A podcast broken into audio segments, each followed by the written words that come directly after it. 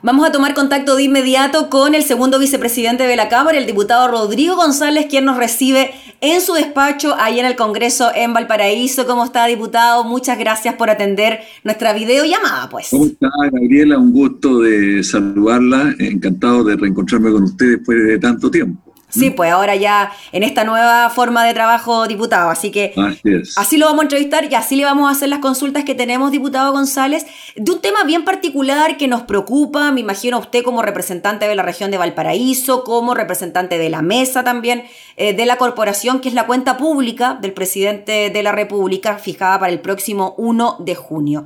Ya han surgido voces como la del alcalde de Valparaíso, Jorge Charp, que ha dicho que ojalá la cuenta pública no se realice en Valparaíso, sino en San Santiago. ¿Cómo lo ve usted? ¿Cuál es el panorama que se avecina? Porque ya va quedando poco para el 1 de junio. Bueno, Gabriela, mire, en los últimos días en la mesa y, eh, por decisión también de la sala de la Cámara de Diputados hemos reforzado mucho las eh, medidas de seguridad y dado que eh, el pic de la pandemia recién está llegando y que vamos a tener las dos o tres próximas semanas como las semanas más agudas de la crisis sanitaria, no cabe duda que sería irreflexivo, imprudente hacer eh, un, gran eh, acto eh, con participación de autoridades, de invitados para la cuenta pública presidencial en el Salón de Honor del Congreso en Valparaíso. Más aún cuando además desde la región hemos insistido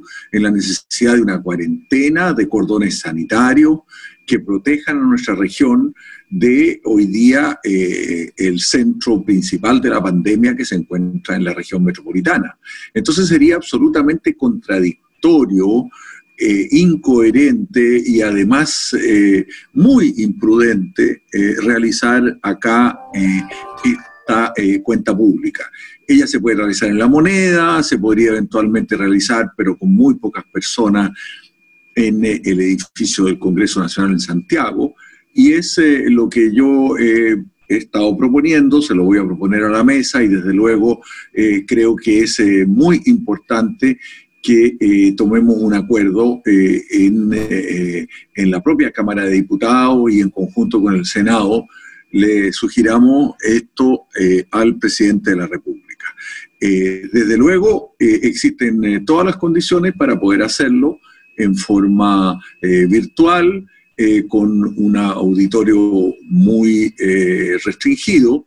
y lo importante, digamos, es que la cuenta se rinda y que el país conozca la marcha y el funcionamiento del Estado en el último tiempo, pero sobre todo lo que yo planteo es que lo que Chile y los chilenos hoy día quieren escuchar es qué va a pasar después de la pandemia, ¿no? Eh, cuál es la situación en que se encuentra el país, cuáles son los escenarios y qué eh, propuestas, qué salidas le ve el gobierno a este nuevo Chile que se abre eh, después del estallido social, después de la pandemia y donde necesitamos, digamos, un nuevo pacto social de todos los actores ciudadanos para reconstruir el país. Diputado Rodrigo González, desde el desconocimiento, se lo pregunto a usted, al tratarse de una sesión del Congreso Pleno, ¿Se tendría que legislar de alguna manera para que esta modalidad cambie y que el presidente, por ejemplo, pudiese eh, hacer la cuenta pública desde la moneda o con la legislación que se aprobó eh, de poder legislar de forma telemática, eso estaría subsanado? Bueno, mire, puede haber distintas interpretaciones sobre esto, pero eh, creo que lo que la, la norma señala es que el Congreso Pleno se debe reunir en esta fecha eh, para escuchar la cuenta pública que el presidente eh, presenta a la nación. Eh, y si el Congreso Pleno acuerda reunirse telemáticamente en un, cualquier lugar o cualquier punto del país, ello es perfectamente acorde con la norma. De manera que esta es una decisión que tenemos que tomar los congresistas, el Senado y la Cámara de Diputados en conjunto. Mm. Eh, diputado Rodrigo González, en relación a lo que pueda significar para la ciudad de Valparaíso una actividad de estas características, eh, con la cantidad de invitados que estamos acostumbrados, eh, ¿usted cree que existe alguna posibilidad? ¿Qué ha sabido usted por parte del gobierno? ¿Cómo se piensa hacer? ¿Con poca gente en el Congreso? ¿Solo con parlamentarios? ¿Solo con el presidente de la Cámara y del Senado? ¿Qué ha podido escuchar usted de lo que tiene planeado el gobierno? Bueno, aún no eh, hemos, por lo menos yo personalmente no he escuchado nada en particular eh, y sí me hago cargo de la demanda ciudadana eh, de los porteños y de mi región. ¿no? yo además de ser vicepresidente de la Cámara y, y, creo interpretar los intereses del país en su conjunto, ¿no? Lo único que Chile hoy día quiere es salir de la crisis, es superar la pandemia y cualquier eh, reunión, acto, eh, por más eh, ciudadano republicano que sea, que pueda agudizar cualquier condición para que se expanda el contagio, para que se creen condiciones desfavorables, más aún para que se traslade de una región más contaminada el contagio a otras regiones menos contaminadas, eh, creo que va en beneficio del interés general. Y por eso eh, me he atrevido a hacer este planteamiento ante una consulta que me realizó la prensa el día de ayer. Y además eh, suscribiendo y apoyando una solicitud que hizo el alcalde de Valparaíso, Jorge Char. Sí, diputado Rodrigo González, lo quiero llevar a otro tema que tiene que ver con su labor representando a la mesa de la corporación en la tramitación de proyectos de ley que dan en directo beneficio de los afectados por el COVID. Eh, ¿Cómo cree usted que ha sido la relación con el Ejecutivo y con los parlamentarios de Chile Vamos y la misma oposición a tramitar proyectos tan importantes como el ingreso familiar de emergencia, lo que ocurre también con los trabajadores eh, independientes, iniciativas que tienen que ver con la mujer, el postnatal de emergencia, declaraciones también de inadmisibilidad o de inconstitucionalidad de algunos proyectos? ¿Cómo ve usted ese panorama? Bueno, usted lo ha dicho, eh, ha sido un periodo muy fecundo eh, de mucha decisión desde el punto de vista legislativo. Hemos legislado mucho y hemos legislado eh, principalmente pensando en eh, resolver la crisis que nos abruma hoy día y que viene después de un estallido social que conmovió profundamente al país. Entonces, estamos en una situación eh, muy especial que no habíamos vivido durante muchas décadas y por lo tanto todo lo que estemos decidiendo hoy día eh, decide y prefigura el futuro de manera muy decisiva. Eh, y por ello creo que más allá de, no sé, la molestia, eh, la incomodidad, eh, la incertidumbre en que estamos eh, desarrollando nuestra labor, creo que hemos aportado todo lo que ha estado en nuestras manos para servir el interés del país en su conjunto. Y en eso no hemos mirado ser ni gobierno ni oposición. Somos un Congreso que está al servicio del desarrollo del país. Dentro de esto, sin embargo, hay que decir que con el gobierno eh, hemos tenido diferencia quienes somos parlamentarios de oposición. Yo soy un miembro de la mesa, eh, de una mesa constituida ah, por otros dos parlamentarios que forman parte de la coalición de gobierno y por lo tanto tenemos opiniones distintas y eso ocurre también en la sala.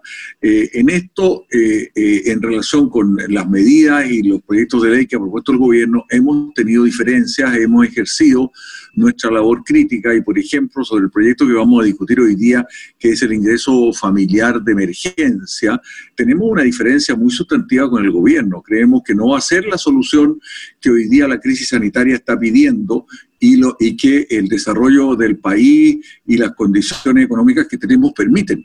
Hoy día tenemos los recursos para dar un ingreso familiar de emergencia eh, más permanente, eh, eh, de mejor calidad y de una cantidad suficiente para que una persona que hoy día es del sector informal, de los casi 4 millones, 4 millones y medio de chilenos que se van a beneficiar de este beneficio, ¿no? Eh, y que en realidad debiera ser incluso más amplio. Nosotros habíamos planteado que eh, debiera ser un, universo que pudiera llegar a más de 5 millones de, chilenas y chilenos. Este beneficio que hoy día es para una familia de cuatro personas de 260 mil pesos es absolutamente insuficiente. Ninguna chilena, ningún chileno vive hoy día con 65 mil pesos mensuales. Eso no alcanza ni para la mitad de la canasta de una persona eh, durante un mes. Y por lo tanto, ¿cómo le podemos pedir a esa persona que no salga a la calle, que no eh, eh, rompa el aislamiento que se requiere para combatir la pandemia, que mantenga la cuarentena, ¿no? si no tiene las condiciones mínimas elementales para subsistir? Además, los economistas han señalado que nuestro país tiene condiciones económicas acumuladas de sanidad, en su manejo presupuestario, en eh, eh, eh, las reservas con que contamos para que este aporte pudiera al menos, al menos llegar a la línea de la pobreza, que serían 450 mil pesos por familia, ¿no? De cuatro personas. Eh, y eh, eh, si la familia es mayor, es una cantidad mayor, si digamos el grupo familiar es menor, una cantidad un poco menor. Pero el, el mínimo de la línea de la pobreza es 450 mil pesos para una familia de cuatro personas. La plata existe, el gobierno tenía previsto 2 mil millones de dólares y está gastando apenas 820 millones de dólares en este beneficio que resulta en estas condiciones mezquino. Diputado Rodrigo González, yo le quería preguntar... Eh, ¿Qué le pasa a usted, eh, también como vicepresidente de la mesa y representante de la oposición, cuando desde la oposición, y digámoslo en simple, se pelea por más plata y se le acusa de obstruccionista. Bueno, lo sentimos, lo sentimos profundamente. Yo creo que la, comunidad entiende, eh, debería entender esto perfectamente. Eh, eh, es de es de perogrullo, de, de sentido común, ¿no? para los chilenos que una ayuda de este tipo es una ayuda que va a ser un mero paliativo y no va a permitir que una familia mínimamente se alimente eh, durante estos dos o tres meses en que estamos eh, pidiendo que se mantenga el aislamiento, que se mantenga el confinamiento para poder separar establemente en forma permanente esta situación de pandemia que nos tiene tan angustiados, que angustia a los niños, que eh, los tiene en la casa, que nos mantiene encerrados, que genera conflictos intrafamiliares, que ha permitido además pensar la vida de otra manera ¿no? y pensar el futuro de nuestro como humanidad, como planeta de manera distinta, eh, que eh, con una ayuda tan mísera, eh, que no es lo que han hecho otros países. el gasto público del PIB, el, porcentaje del PIB que han hecho la mayor parte de los países del mundo, miremos los países latinoamericanos, miremos Alemania, miremos Francia, es por lo menos del doble del porcentaje del PIB que eh, este gobierno ha eh, prometido y ofrecido a los chilenos. Hoy día es necesario hacer un esfuerzo mayor y por lo tanto no entendemos como una obstrucción. Finalmente, eh, probablemente vamos a terminar, digamos, teniendo que abstenernos frente a un, a un proyecto de ese tipo que no es una solución, insistimos, y se lo hemos dicho dramáticamente al presidente de la República. Hemos emitido una declaración de unidad completa de toda la oposición, que por primera vez durante muchos meses eh, no había tenido tanto consenso en eh, un acuerdo que se dio tanto en la Cámara como en el Senado, a punto que el presidente tuvo que enviar un veto eh, aplicando la última medida de que dispone eh, para que eh, se cambie la propuesta que él hizo. Y algunas pequeñas modificaciones le hizo, pero son insuficientes. En el día de hoy es justamente el tema de discusión. ¿Cómo ve eso usted también, diputado Rodrigo González, que finalmente, y no solo por el ingreso familiar de emergencia, sino quizás por otras iniciativas que pueden venir de ahora en adelante, que se opte por la modalidad del veto para poder imponer de alguna manera la postura del gobierno frente a lo que se tramita en el legislativo. ¿Le hubiese gustado a usted que se hubiese intentado llegar a un acuerdo? Usted lo dice muy bien, eh, muy bien, Gabriela.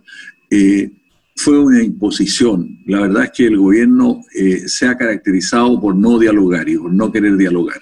Y ha ido imponiendo cosas, se ha aprovechado un poco eh, de eh, la situación de pandemia. Muchos de los proyectos que hemos propuesto o no han sido acogidos o no se les ha dado el patrocinio porque el gobierno tiene iniciativa exclusiva, o bien eh, digamos, simplemente eh, en eh, condiciones de decir, oiga, mire, le damos 260 mil pesos, no le damos nada, obliga prácticamente a una decisión que es desacertada, que no soluciona el problema que pretende solucionar, porque lo que queremos es que haya una solución que permita que eh, las personas que son trabajadores informales y que forman parte de hogares que se sostienen con los ingresos de los trabajadores informales puedan vivir y subsistir durante un tiempo sin tener que, eh, necesidad de salir a la calle y poder quedarse en casa como lo están planteando y prácticamente obligando las autoridades sanitarias con las cuarentenas. O sea, nos están obligando a algo que es a los chilenos en cuarentena, que es imposible que ellos cumplan. Mm. Diputado González, para ir cerrando, quiero terminar con lo que ocurre en eh, su distrito y preguntarle por los antecedentes que han circulado sobre el Hospital Friki también sobre el Hospital Van Buren. Se habla de que el Hospital Carlos Van Buren de Valparaíso estaría casi al máximo de su capacidad y se habla también de un número importante de funcionarios contagiados en el frique de Viña del Mar. Eh, ¿Cómo lo ve usted? ¿Cómo se ha manejado la pandemia en una región como Valparaíso que en un primer momento no tenía tantos contagios ni personas fallecidas, pero con el transcurso de los días la cosa lamentablemente ha ido cambiando? Bueno, hemos, hemos siempre pedido al gobierno ser más estricto en las medidas de aislamiento y de confinamiento.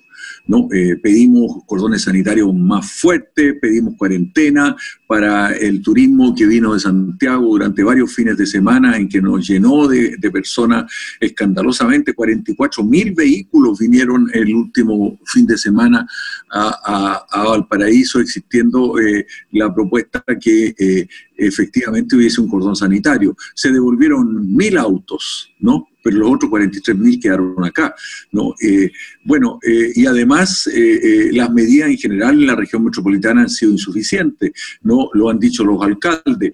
cuarentena durante un tiempo, se levanta la cuarentena, después tiene que volver a la cuarentena porque las medidas han sido insuficientes y se producen brotes ¿no? y expansión del contagio. creo que ha habido una conducción insuficiente, errática, ¿no? que no es eh, eh, eh, la mejor que habríamos podido tener, pero hemos estado apoyando porque tenemos hoy día que apoyar al gobierno que tenemos. ¿no? Y, y creemos que desde el punto de vista de nuestra región, lamentablemente ayer falleció Karen, una, una asistente de salud que era una maravilla, una persona muy querida, fue muy emocionante la despedida que le dieron los trabajadores del Hospital Van Buren. Eh, tuvimos anoche una, una conferencia con el director, el director de salud y todos los gremios, eh, varios parlamentarios, y le ofrecimos toda nuestra ayuda también a eh, la pequeña de 20 años que va a quedar a cargo de dos niños que tenía Karen ¿no? Eh, le mandamos un gran saludo a su familia, pero sobre todo resaltamos el heroísmo de los trabajadores de la salud eh, y la necesidad que eh, el Estado, el gobierno, le entregue todos los elementos de protección personal que han sido insuficientes. Esto ocurrió en el Hospital Frique, en el Hospital Van Buren. Hemos hecho eh, eh, reuniones con eh, el, directorio de los gremios del Hospital Frique y varios parlamentarios, con el presidente del Colegio Médico, el Colegio de Enfermeras, y se ha observado allí que hay ciertos descontroles que se han producido, falta de seguridad, falta de suficientes en cantidad y calidad de eh, eh, elementos de protección personal para los trabajadores de la salud eh, y todo eso hemos estado incidiendo y fiscalizando como diputados para que se produzca. Afortunadamente los directores del hospital, los directores de servicios de salud se han acogido, se han allanado a conversar, han establecido mesas COVID con los funcionarios en estos distintos lugares, pero eh, sin duda que hay deficiencias que se pueden corregir y hoy día, evidentemente, eh, con el rebrote que hay, especialmente en Viña y en Valparaíso, eh, hay un evidente peligro que pueda haber un, un cierto colapso de el sistema sanitario, del sistema hospitalario, no, eh, ojalá que no ocurra, no, pero eso depende de las medidas que tomemos y por eso es tan importante no hacer la cuenta pública acá en Valparaíso finalmente, para concluir. Y así retomamos el primer tema de la entrevista, diputado Rodrigo González. Le agradecemos enormemente por su tiempo. Sabemos que está muy ocupado. Gracias por recibirnos allí también en, su oficina, en esta nueva forma de comunicarnos con ustedes también. Así que gracias por su tiempo. Muchas gracias. ¿eh? El diputado Rodrigo González, segundo vicepresidente de la Cámara, parlamentario por Valparaíso, conversando entonces de todos estos temas que tienen que ver eh, con la cuenta pública en eh, la ciudad Puerto, también lo que ocurre con la tramitación de importantes proyectos de ley por parte del Ejecutivo y la situación en Valparaíso.